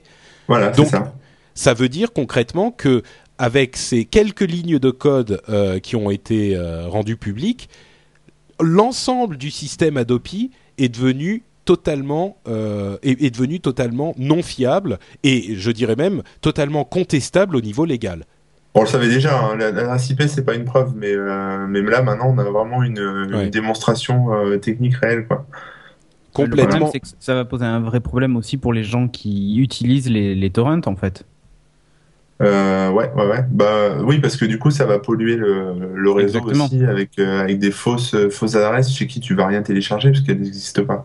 C'est sûr, mais d'un autre côté, à vrai dire, ce système, moi je vois ça du point de vue légal, ce système n'a même pas besoin d'être utilisé, parce que le principe du fait qu'il peut être utilisé suffit à mettre un doute dans le- le- l'idée de la surveillance. Et Ouais, dans l'idée que... dissuasion. Bah, exactement. Donc, on revient dans une situation qu'on connaissait au début des années 2000 et qui s'était apaisée un petit peu parce que les autorités semblaient s'être lassées. Mais c'est un système où euh, les autorités pensent pouvoir contrôler le piratage, font des systèmes qui sont adaptés aux, moyens qu'on utilise aujourd'hui, euh, qui sont utilisés aujourd'hui pour pirater. Les pirates s'en rendent compte, font évoluer le système, et donc les outils légaux, les organismes de surveillance, tout ça, euh, qui sont basés sur les anciens systèmes, ne sont plus adaptés. Ils, ils poussent le piratage dans des retranchements encore plus difficiles à, à- à retrouver. Et on a euh, entre-temps jeté une quantité d'argent par les fenêtres totalement invraisemblable parce qu'aujourd'hui, Adopi, qui coûte très très cher, euh, concrètement ne sert plus à rien parce que ça n'amènera aucune condamnation nulle part avec ce système. Ouais. Donc, euh, Ouais. Donc euh, bah voilà, hein, c'est euh, c'est mais ça va être le beau bordel, mais ça va être marrant. Enfin, ça va être marrant. euh, si tu veux, là, il y a, il y a plein d'innocents qui vont qui vont se prendre des courriers, etc. euh, alors qu'ils auront rien fait. Et puis au bout d'un moment, quand il y en aura trop, ils se rendront peut-être compte que que c'est de la merde. Enfin, que ça sert à rien de, de faire Non, ça. mais quoi. ce qui va être énorme, c'est qu'en plus, ils vont devoir prouver qu'ils sont innocents. Et c'est là Oui. où on va vraiment rire. Accessoire. Bah là, pour, là, ça sera à toi de prouver que t'es innocent en Ouais, installant un, un petit logiciel sur ton sur ton ordinateur. Sous Windows. Ouais. Ouais, Voilà. Ah, Il y a quelqu'un dans la chatroom qui nous dit que la police vient de perquisitionner chez. Non, euh, ouais, c'est vendredi dernier en fait. Et d'ailleurs sur Ah, Gizmodo, tu as toute la déposition. euh, a, ils ont tout mis, tous les documents euh, sur Gizmodo en fait. euh, voilà, La la, police police, a est fait venue saisir des perquisition serveurs et pour, euh, ordi quoi. Ah oui, d'accord. bah, J'avais même pas vu. Ouais ouais. J'avais même pas vu. D'accord. Bah, c'est normal hein. Oui. mais ça bah, prouve bien que c'était le vrai. ça c'est sûr que là pour le coup. Bon, euh, bah écoutez, je pense qu'on a fait grosse, un assez gros morceau sur euh, les sujets principaux. On va euh, passer à nos rumeurs et nos news rapides. On avait quelques petits autres sujets, mais je pense que bon, c'est pas grave. On va, on va passer à autre chose. En disant d'abord que la librairie du Congrès américaine a décidé qu'ils allaient archiver. Ah, pardon. Excusez-moi, j'oublie un truc, mais carrément hyper important. Le jingle. Séquence des rumeurs à la con. À la limite, on aimerait bien en parler un petit peu quand même.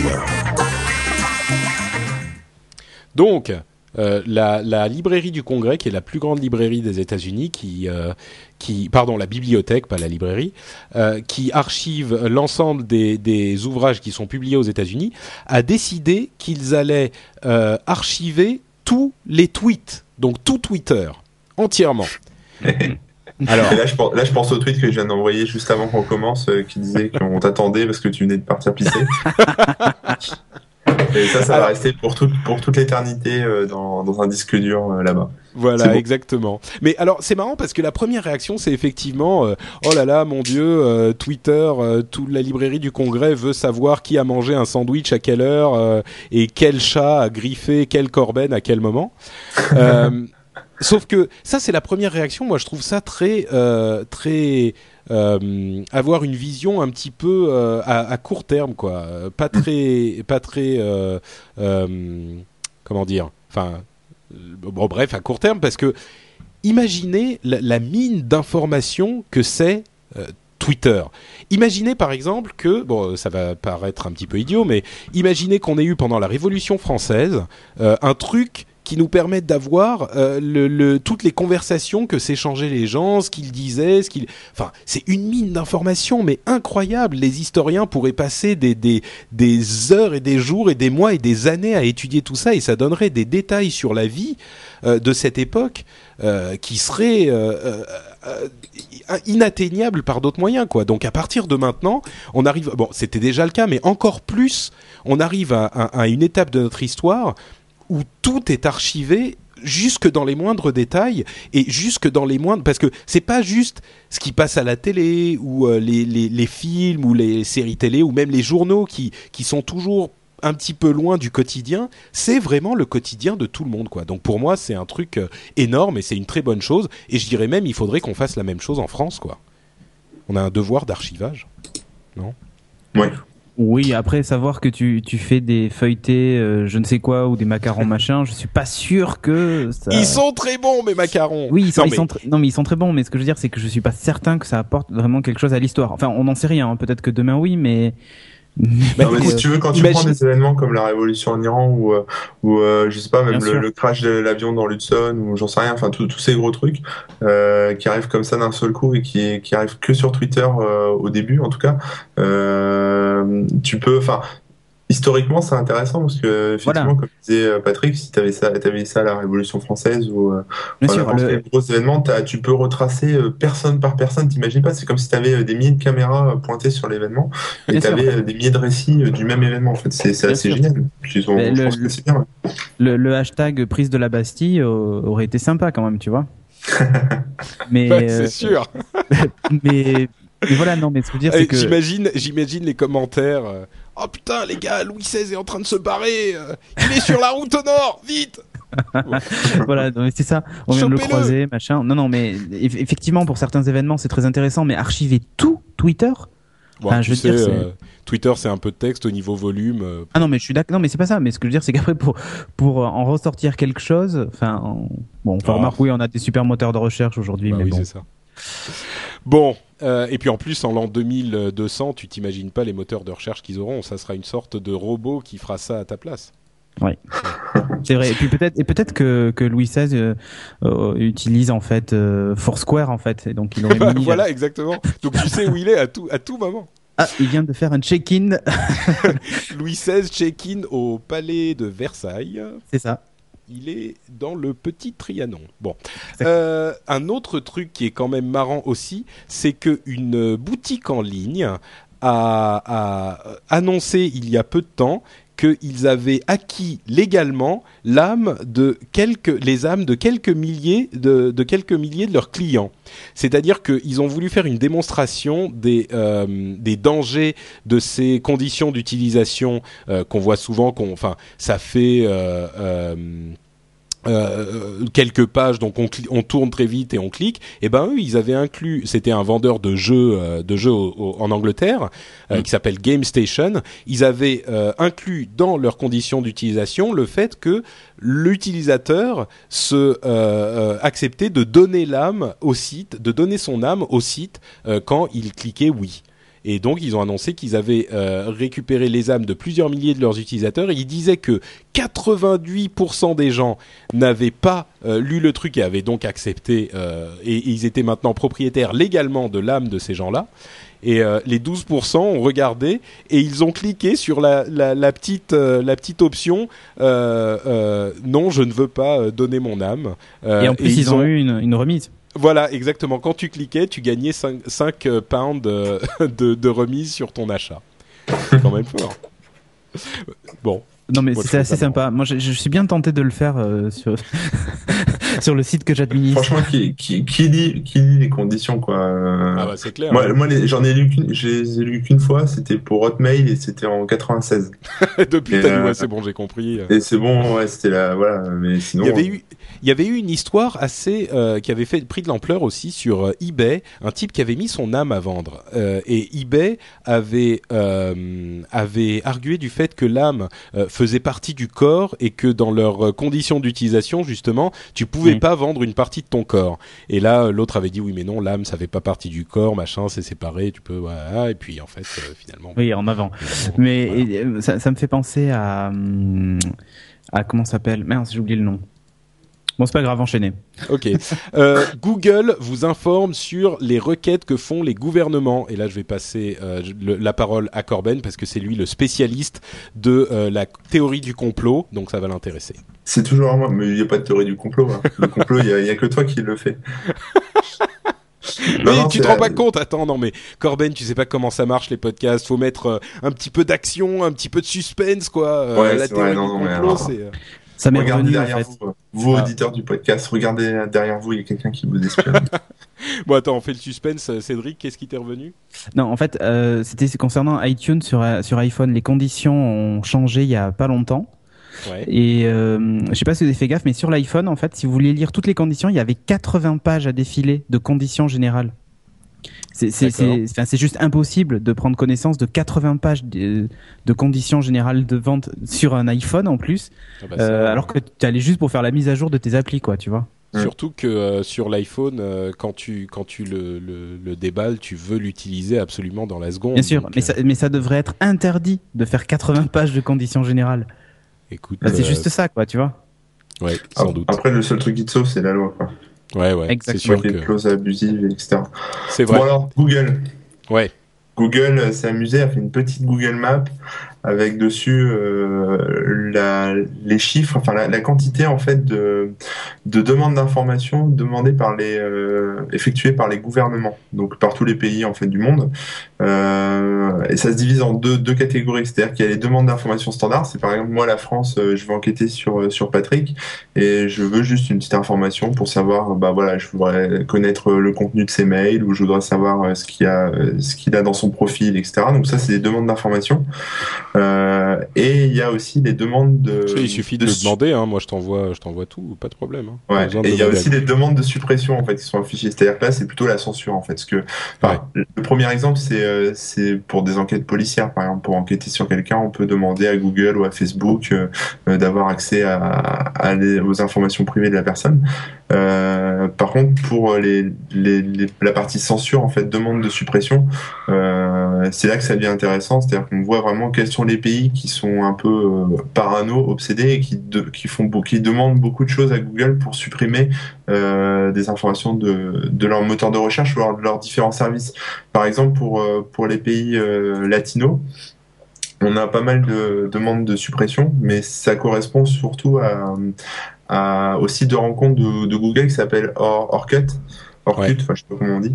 Euh, donc là, ça peut rentrer, euh, enfin ça rentre dans un cadre logique euh, dans le sens où il peut y avoir des, des profils qui sont un peu limites, euh, pédophiles ou j'en sais rien.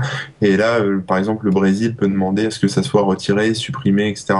Ouais, Orkut, c'est l'équivalent d'un Facebook qui marche très très bien au Brésil en fait et uniquement au Brésil. Donc c'est normal que le Brésil soit au, au top des, des demandes dans les deux cas. Donc c'est le Brésil qui est au top des demandes dans les dans la censure, euh, mais ça s'explique logiquement, on va dire, ça reste propre en fait. Après il y a l'Allemagne qui est aussi euh, qui est second en fait dans dans ce top.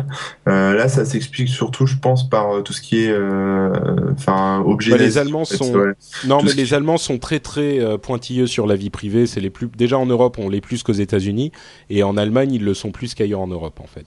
il y a ça, puis il y a quand même pas mal de enfin de, de groupes qui qui ont quand même pas mal de, de sites ou de, choses un peu nazies sur les bords et qui le gouvernement euh, allemand euh, pousse Google etc à supprimer ces, sites ou supprimer ces, informations pour pas que voilà ça, ça ressorte c'est un peu censuré tabou euh, voilà et ensuite bah ensuite ça enchaîne sur l'Inde les États-Unis puis après mm. on, on, arrive Corée du Sud voilà etc etc bon et la France c'est dans le au niveau des, des demandes d'information la France est cinquième quand même euh, derrière les États-Unis, enfin le Brésil bien sûr, les États-Unis, l'Angleterre et l'Inde. Euh, et pourtant l'Inde y sont beaucoup. Euh, et par contre, au niveau des demandes de, de, pour, pour retirer des informations, la France est un peu, enfin bien bas, hein, moins de 10 demandes sur l'année. Ouais, donc l'année 2009. Ouais. il y a moins de 10 et c'est entre, entre 0 et 10 quoi. Donc on sait pas, ça se trouve c'est 0, ça se trouve c'est 10 enfin. Et pour vous donner une échelle, les États-Unis, ils en ont demandé 123. Donc c'est pas non plus euh... Non, et après il faut voir que dans les dans les choses qu'ils demandent à retirer, ça peut être par exemple des vues euh, des vues de Google Maps sur des sur des sites militaires ou ce genre de trucs quoi. ouais, ouais, il y a ça aussi. Ouais. Donc ça va, ça c'est pas excessif. Bon après c'est des chiffres qui sont qui, viennent d'une certaine période en fait. Ça, ça s'étale de de juillet 2009 à décembre 2009. Donc c'est très court. Hein. C'est pas. Ouais, parce qu'ils ont commencé à traquer. Ils vont le faire en fait tous les ans maintenant. Donc, euh, et pour info, il y a des gens dans la chatroom qui demandent euh, ce qu'il en est de la Chine. Euh, la Chine, c'est un point d'interrogation. Ouais, il y a un point d'interrogation euh, sur la carte. Euh, c'est parce que la Chine a demandé, à, enfin, exige de Google qu'elle ne divulgue pas ce, genre d'informations. La, Chine a supprimé Google de toute façon, donc comme ça, il y a, Yanari, Yanari dans la chatroom dit effectivement, la Chine a fait une demande. Voilà, c'est ça. Ok, bah écoutez, dernière petite chose avant de passer euh, à notre conclusion, c'est une information qui pour moi est assez intéressante, c'est pour la transition entre les générations. Euh, le fait que aujourd'hui, selon une étude euh, de Morgan Stanley, euh, le l'email est en train de péricliter au profit des réseaux sociaux. comme on le comme on le sait, les réseaux sociaux gagnent en, popularité. Et là, ça se confirme vraiment. Et, les gens utilisent beaucoup plus les réseaux sociaux comme euh, moyen de communication euh, de, de, de, base. Et je le constate vraiment parce que les gens qui sont, on va dire, en, dessous de 30 ans, ils utilisent vraiment Facebook comme nous, enfin je dis nous, mais les gens au-dessus de 30 ans utilisent l'email, quoi. C'est vraiment, ils sont tout le temps sur Facebook et leur moyen pour s'envoyer des messages, c'est... Euh, euh, de s'envoyer des messages par Facebook. Et hmm. c'est marrant de se dire que Facebook, ça appartient à Facebook. quoi. L'email, ça appartient à personne, ça vous appartient à vous et euh, les gens sont en train de se diriger vers le vers Facebook. Moi, ça me non, mais en fait, il faut pas oublier juste un détail, c'est que par exemple, aujourd'hui, quelqu'un qui veut te contacter peut t'envoyer, qui connaît pas ton adresse mail, euh, peut peut te contacter via Facebook juste en ayant ton ton nom et prénom. Euh, on te recherche dedans et on peut t'envoyer un message direct, même si on n'est pas ami avec toi. Donc, en fait, c'est cet aspect annuaire géant qui fait que, que que les réseaux sociaux surpassent le mail parce que bah, t'es pas, pas obligé d'avoir en fait les coordonnées exactes de la personne pour le contacter quoi. Hmm. Facebook.com Facebook.com slash notepatrick. Effectivement, Voilà. simple. Non, mais même tu recherches dans le dans le moteur de recherche de, de Facebook et on, on te retrouve en tapant ton ton nom et ton prénom. Bah, tu donc, peux en euh, sortir. Moi, j'ai demandé à en sortir, mais je sais pas si c'est. Enfin, j'ai les deux pages. J'ai une page privée, une page publique, donc. euh, Ouais, mais bon, tu sais, les conditions ont encore changé, Ouais. donc maintenant c'était Ouais, public. exactement, ouais. ok, bon, bah écoutez, on va euh, de ce pas euh, passer à notre conclusion. Et comme vous le savez, vous l'attendez tous, le début de notre conclusion, c'est avec la statosphère de Guillaume. Et on se lance tout de suite. Bonjour à tous. Aujourd'hui, je vais vous parler de monitoring et d'uptime. Derrière ces mots barbares se cache une notion assez simple. Monitorer un serveur revient à vérifier aussi souvent que possible son bon fonctionnement. On mesure notamment l'uptime qui correspond à la mesure du temps durant lequel un service est accessible sur Internet. L'uptime est un enjeu important, notamment dans le cadre des réseaux sociaux. Le service de monitoring Pingdom nous apprend par exemple que Twitter a présenté au cours des 12 derniers mois un uptime de 99,75%. Concrètement, cela signifie qu'au total, Twitter n'aura été indisponible que durant 24 heures en 365 jours. Parallèlement, ce mois-ci en avril, Twitter n'a accumulé que 35 minutes d'indisponibilité, c'est-à-dire un peu moins que Facebook, mais bien plus que YouTube ou MySpace, qui ne sont quasiment jamais inaccessibles. L'uptime est une donnée importante pour Twitter. En effet, on se souvient que le service TinyURL, jusqu'alors utilisé par Twitter pour réduire les URL saisies dans les tweets, avait finalement été écarté en raison de son uptime très médiocre et de ses fonctionnalités minimalistes, au profit de Bitly, plus court, plus véloce et ouvert au développement. Retrouvez toutes les statistiques du web sur statosphere.fr. À bientôt. J'adore. Euh, Il y a quelqu'un qui clique beaucoup pendant qu'on entend le truc. Euh, donc euh, les deux là, les deux petits zozos, Cédric et, et- et Corben, qu'est-ce qu'ils font pour dire qu'il y en a un qui clique? Ils envoient des messages euh, sur euh, sur Skype et donc on entend le fait qu'ils envoient des messages. C'est parfait. Oh, mais vaut mieux entendre des messages que des clics. ça fait juste un petit Non mais en fait, en fait Cor- Corben il s'emmerde, il est en train de surfer sur internet là. Mais moi, tu les entends pas, mes messages? Non, j'ai chopé, j'ai chopé un lien de Gizmodo que j'ai balancé dans la chatroom parce que je m'occupe de ta chatroom pendant que toi tu, tu vas buller euh, en passant tes tes petits extraits de, de Statosphère. Et euh, voilà, j'ai mis un petit lien euh, sur Gizmodo euh, qui a, où la police avait saisi l'ordinateur euh, du de l'employé d'Apple apparemment. Ah bah envoie-le, je l'ai je l'ai pas trouvé sur le sur la chatroom. Envoie-le sur le sur Skype, je le mettrai pour. euh, sur la, la Ah voilà, ok, merci. Je le mettrai pour que les gens qui ne sont pas dans la chatroom puissent en profiter aussi. Euh, ouais, c'est vrai que cette histoire d'uptime, euh, merci beaucoup à Guillaume d'ailleurs, si vous voulez plus d'infos sur toutes les stats euh, dont il parle régulièrement, vous pouvez aller sur statosphere.fr, il y a plein de trucs super sympas là-bas. Et cette histoire d'uptime, tu sais, moi je... je je, je, je me disais ouais bon ça va euh, si un site est pas euh, est pas euh, enfin est pas accessible pendant une journée dans l'année c'est pas non plus euh, invraisemblable. Un ou deux jours ça va personne va en mourir. Mais quand on se rend compte que chaque euh, jour où ils ne travaillent pas par exemple un site comme YouTube disons euh, par la pub, ça leur coûte plusieurs millions, voire dizaines de millions de dollars chaque heure, enfin bon, chaque jour où ils sont pas disponibles. C'est sûr que euh, faut faire attention, quoi. Tu peux pas te permettre de faire comme moi je fais avec mes sites web. Le jour où je veux changer un machin, euh, je le fais en live pendant euh, une heure. Les, les, la, la page ressemble à rien. Bon, c'est pas grave, on s'en Ah. fout. Pour, pour Euh, l'uptime, il y a, y a carrément même des vrais concours. Il y a des mecs qui s'amusent à tenir leur serveur pendant plusieurs années euh, sans, sans plantage, sans reboot, etc. Il y a ça. Et sinon, si vous voulez surveiller votre, votre uptime euh, sur votre site, il y a pingdom.com, je crois. Ouais, c'est .com. Ça s'écrit P-I-N-G-D-O-M. Euh, ouais, j'ai pas écouté, désolé. Et qui font, qui font, euh, qui, qui proposent ce service en fait. Et moi là, juste pour me la péter un peu, mon uptime du mois de mars c'était 99,99%. Et ça, c'est Bravo, j'aimerais que la chatroom applaudisse Corben aussi. Parce que là, là c'était clairement un appel. 5 minutes et 57 secondes euh, offline. C'est tout. Ouais, mais c'est parce que j'ai rebooté plusieurs fois la base euh, pour faire des mises à jour. Ok, bah écoute, bravo. C'est effectivement euh, un, un atout et c'est sans doute pour ça que ton site vaut euh, combien déjà? 14 Un milliards de dollars, c'est ça? Non, 1,3 milliard. Millions, je sais plus. Mille- Enfin, 1,3 un beau- ouais, 1,3 million. Écoute, moi je serais toi, euh, je vendrais et j'irais aux Caraïbes. je dis ça, je dis rien. Euh, bon, euh, et bah écoutez, on arrive à la, à la fin de l'émission et vous savez ce qui se passe à la fin de l'émission? C'est le moment où euh, on peut parler de iTunes parce que sur iTunes, quand vous nous laissez des euh, commentaires, eh ben ça nous permet d'être un petit peu plus présent sur le, catalogue d'iTunes et ça nous donne euh, tout plein de, de visibilité en plus et on apprécie beaucoup. Et vous pourriez faire comme Yab qui nous a laissé un message euh, pas plus tard que hier euh, et qui nous dit avant il y avait Patrick Bruel, maintenant il y a Patrick Béja. Et il, son, son, son, son- le titre de son commentaire, c'est Patrick. Alors celle-là, on me l'a jamais faite. Hein. Je veux dire, dans les années 90, euh, jamais. Ça, c'est jamais arrivé. il, il nous dit euh, Je suis le podcast depuis de nombreux numéros et je trouve le temps de déposer un avis qui plaît tant à Patrick. C'est un podcast qui est excellent avec ses invités Jeff, Mathieu et Yann, euh, entre autres, euh, que vous pouvez télécharger les yeux fermés, toujours, à la, toujours à la une de l'actualité tech avec un avis réfléchi. Adoptez la béjatitude.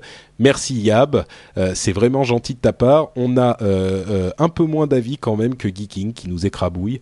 Donc euh, Oh. si vous voulez, si vous voulez euh, soutenir euh, votre podcast préféré contre les- les- le- l'empire du mal de Geeking, je sais pas pourquoi je dis ça. Ah, mais toi, c'est un podcast, au- toi, c'est un podcast audio, Geeking, c'est parce qu'il met que des gonzesses à poil dans son podcast. Alors, du coup, Eh ouais. euh, les, les gens, les gens le regardent. Regardez à Geeking, vous allez voir, il y a que de la nana bien roulée. c'est pas faux, c'est pas Euh, Cédric a ce don d'attirer les, les femmes, euh, les femmes attrayantes. Euh, donc voilà pour pour iTunes. Merci beaucoup à tous. Si vous avez deux minutes euh, euh, euh, à perdre, ça sera vraiment apprécié. Adoptez-vous aussi la béjatitude. J'aime bien ce mot. Faire quelque chose. Euh, et, et maintenant qu'on a fait notre petit coup de promo iTunes, euh, bah c'est à vous les gars. Euh, Cédric, où peuvent euh, te trouver les gens qui t'ont trouvé tellement sympathique et agréable euh, Oh. ailleurs que dans cette émission?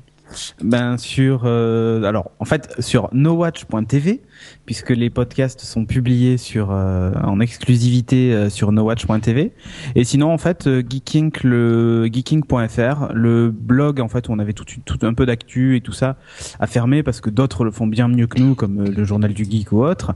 Euh, et, et donc en fait on a laissé le blog ouvert où on parle juste un peu de enfin on donne des nouvelles du podcast ce qu'on va faire machin tout ça mais c'est plus un blog on va dire sur les offs de Geeking, donc geeking.fr. Et euh, sinon, en fait, euh, je m'occupe d'une société qui, enfin, du site web d'une société qui s'appelle The Phone House et euh, j'ai lancé un podcast il y a deux semaines maintenant, mais il est encore en rodage, donc c'est pour ça que j'ai pas trop communiqué dessus. Mhm. Qui s'appelle The Phone House 360 et en fait, tous les vendredis, je fais un point sur l'actu de la mobilité en général, donc téléphone portable essentiellement. Et le, Voilà. le nom du Et site, ça, on c'est le quoi? retrouve sur génération-phonehouse.fr. Voilà. Ok.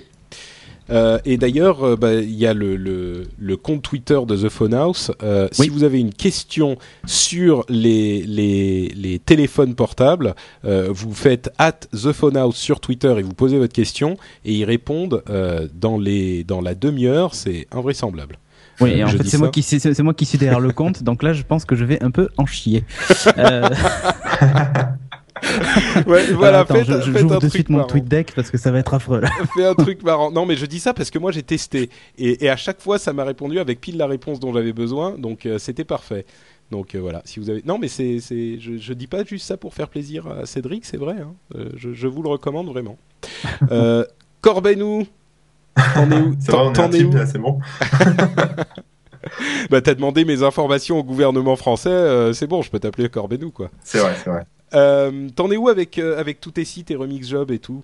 Euh, bah, Remix Job, on, a progressé. Là, on a, enfin, je suis en train de finaliser là le blog euh, sur lequel on va mettre quelques petits trucs. On est en train de bosser sur une partie CV, donc les gens vont bientôt pouvoir mettre leur CV en ligne. Voilà, et c'est sympa parce qu'en fait, plutôt que de de de mettre ton CV et puis d'attendre qu'on te contacte, etc. Tu pourras toi postuler en un seul clic. En fait, c'est assez rapide. Tu tu vois une annonce qui te plaît, tu cliques, tu mets postuler et le mec, enfin le le recruteur reçoit ton ton CV instantanément en fait euh, Ah, dans pour une ceux petite qui pas interface, compris, etc. euh, pour ceux qui l'auront pas compris, euh, euh, Corben a eu l'idée de génie un jour de faire un site de de d'offres d'emploi spécialisé dans le domaine de la technologie et de l'informatique et du web quoi. Voilà, donc on a une trentaine d'offres par jour, ce qui est plutôt pas mal. Euh, voilà, on a des, bonnes petites boîtes. Là, il y a Amazon qui a posté là cette semaine. Euh, Enfin bon, ça, non, ça, ça évolue bien, ça avance bien. On a plein d'idées, plein de projets, donc c'est cool. Après, euh, niveau actu, il y a, bah, il y a le blog, hein, dont je m'occupe toujours, euh, corben.info. euh, ça me prend pas mal de temps, surtout en ce moment là, la nuit, je bombarde pas mal, euh, pas mal euh, d'articles. Ouais, je sais pas Euh, ce qui se passe la nuit. C'est ton, tu te réveilles, tu te réveilles sur Twitter et sur ton blog, euh, ça y va. hein. Ouais, ouais, ouais, mais en fait là en ce moment, en fait, euh, je, je, ouais, je bombarde. Je sais pas, j'ai envie, je, suis- je suis en forme. Ok. Donc euh, ouais, pareil, Facebook, euh, Twitter, ça, je pollue pas mal Twitter avec pas mal de liens et de d'articles, etc. euh, que j'espère, enfin, dont j'espère que ça intéresse les gens. Euh, voilà, euh, sinon tout roule, tout va bien. Euh, Ce week-end, je vais à une, euh, une petite convention Star Wars. Euh, je le dis hein, parce que ça peut être sympa. Si vous vous ennuyez, vous habitez dans l'Allier ou pas trop loin, là, dans le 03, au, dans le Massif Central, hein, c'est peut-être un peu loin pour les Parisiens. Ouais. Euh, Il y a une petite convention Star Wars. Je suis pas sponsorisé rien du tout. hein. Je connais personne là-bas, mais je vais aller y faire un tour, peut-être filmer un peu. Ils ont un site, un truc? Ouais, ils ont. Euh, je crois que c'est genstarwars.com. G-E-N starwars.com. Euh, D'accord. un truc comme ça. Bon, on mettra Euh, le lien sinon, sur vous le- cherchez sur euh, sur Google, tu cherches Star Wars QC. Ouais, ouais, non, mais c'est ça, genstarwars.com. On mettra le lien sur les, sur les notes de l'émission de toute façon si vous n'avez pas de stylo sur vous immédiatement. Voilà.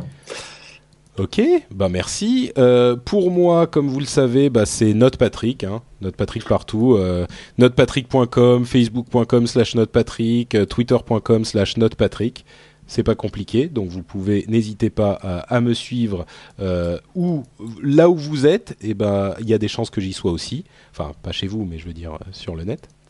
Ouais, c'était pas bon ça. Et sinon, euh, NoWatch.fm, comme vous le savez, c'est un regroupement de différents podcasts audio de qualité. euh, C'est-à-dire que euh, il y a des podcasts vidéo sur NoWatch.tv et il y a des podcasts audio sur NoWatch.fm.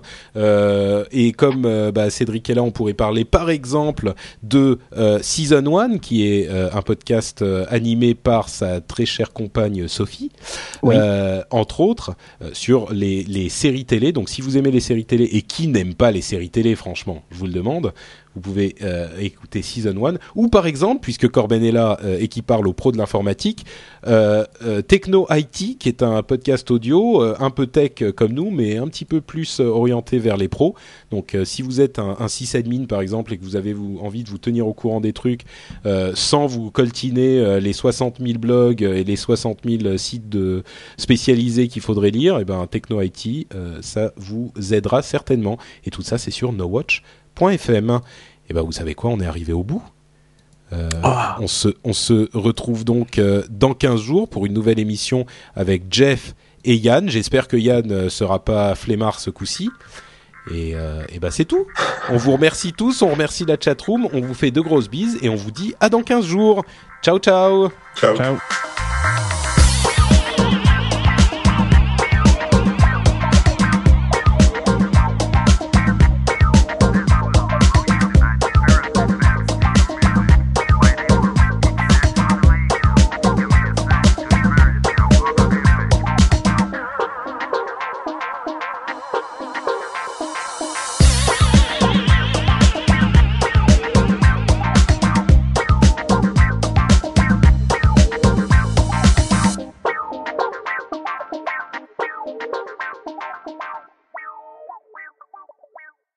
Un jeu en fait, j'attends combien de temps les gens peuvent tenir euh, en silence. Et toi Tais-toi, je clique. T'as perdu, t'as perdu. Planning for your next trip? Elevate your travel style with Quince. Quince has all the jet setting essentials you'll want for your next getaway, like European linen, premium luggage options, buttery soft Italian leather bags, and so much more. And is all priced at 50 to 80% less than similar brands. Plus, Quince only works with factories that use safe and ethical manufacturing practices. Pack your bags with high-quality essentials you'll be wearing for vacations to come with Quince. Go to quince.com slash pack for free shipping and 365-day returns. When you need mealtime inspiration, it's worth shopping Kroger, where you'll find over 30,000 mouthwatering choices that excite your inner foodie. And no matter what tasty choice you make, you'll enjoy our everyday low prices, plus extra ways to save, like digital coupons worth over $600 each week. You can also save up to $1 off per gallon at the pump with fuel points. More savings and more inspiring flavors make shopping Kroger worth it every time. Kroger, fresh for everyone. Fuel restrictions apply.